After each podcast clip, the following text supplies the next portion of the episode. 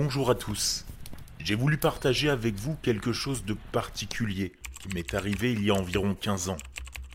La plupart des gens ne me croiront pas, mais pour ce que ça vaut, je vous promets que tout ce que je vous raconte est 100% vrai et que c'est arrivé. J'ai simplement changé les noms par souci d'anonymat. J'avais environ 18 ans et je traînais chez mon ami Johan avec d'autres camarades de classe. Je ne me souviens plus comment nous avons abordé le sujet, mais vers la fin de la soirée, Johan a pensé qu'il serait drôle de faire une séance de spiritisme. Johan et sa famille étaient originaires de Cape Town, en Afrique du Sud, et ils avaient un intérêt profond pour le spirituel. C'est du moins ce que Johan nous a fait croire.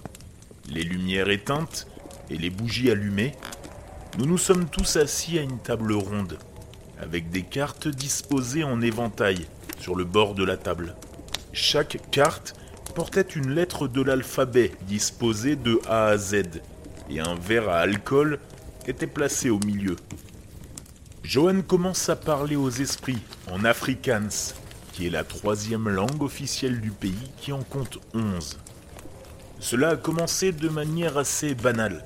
Quelques questions ont été posées et le verre sur lequel nous posions nos doigts a commencé à bouger d'avant en arrière, jusqu'à ce qu'un de mes amis demande à l'esprit s'il était associé à quelqu'un dans la pièce. Le verre d'alcool s'est directement dirigé vers moi.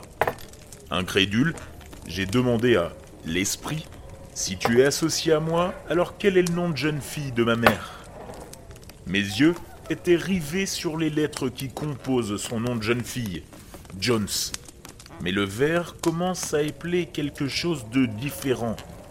D'abord, le verre est passé sur la lettre T, puis sur le H et sur le O. Je me suis dit tout de suite que c'était une connerie, car c'était complètement faux. Puis, j'ai été frappé par une horrible prise de conscience. Quand ma mère avait six mois, son père biologique est mort d'une crise cardiaque. Et un an après, elle a pris le nom de son beau-père.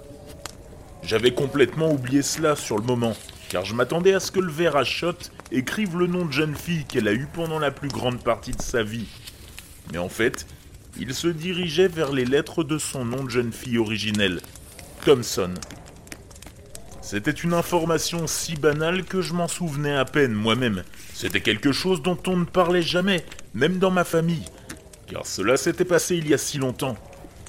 Il serait difficile de croire qu'un de mes amis connaisse cette partie éloignée de l'histoire de ma famille, une histoire qui s'est déroulée 20 ans avant ma naissance. Pourtant, d'une certaine manière, cela s'est écrit, sous mes yeux, Thompson. Mes amis d'école et moi ne parlions pas de sujets plus profonds que les jeux vidéo et les filles à cet âge-là. Il n'y a aucune possibilité que j'ai mentionné cela à l'un d'entre eux. De même, aucun de mes amis fumeurs d'herbe ne détenait une copie de l'acte de naissance de ma mère, et aucun d'entre eux n'avait jamais rencontré quelqu'un d'autre dans ma famille. Il n'y avait littéralement aucun moyen pour quiconque de savoir cela. Avant que je puisse y réfléchir plus longtemps, ou poser d'autres questions à mon nouvel ami le fantôme, la mère de Johan est rentrée dans la pièce. Elle a allumé les lumières et avec un fort accent sud-africain, elle a crié quelque chose comme Johan, arrête de jouer avec ces conneries. Bien sûr, sur le moment, j'ai pris ça pour une farce, mais plus j'y pense, plus je me pose des questions. Est-ce que quelque chose de vraiment paranormal s'est produit cette nuit-là? Je sais qu'il n'y a rien de dramatique ou de sensationnel. Je n'ai pas vu d'apparition ou de monstre.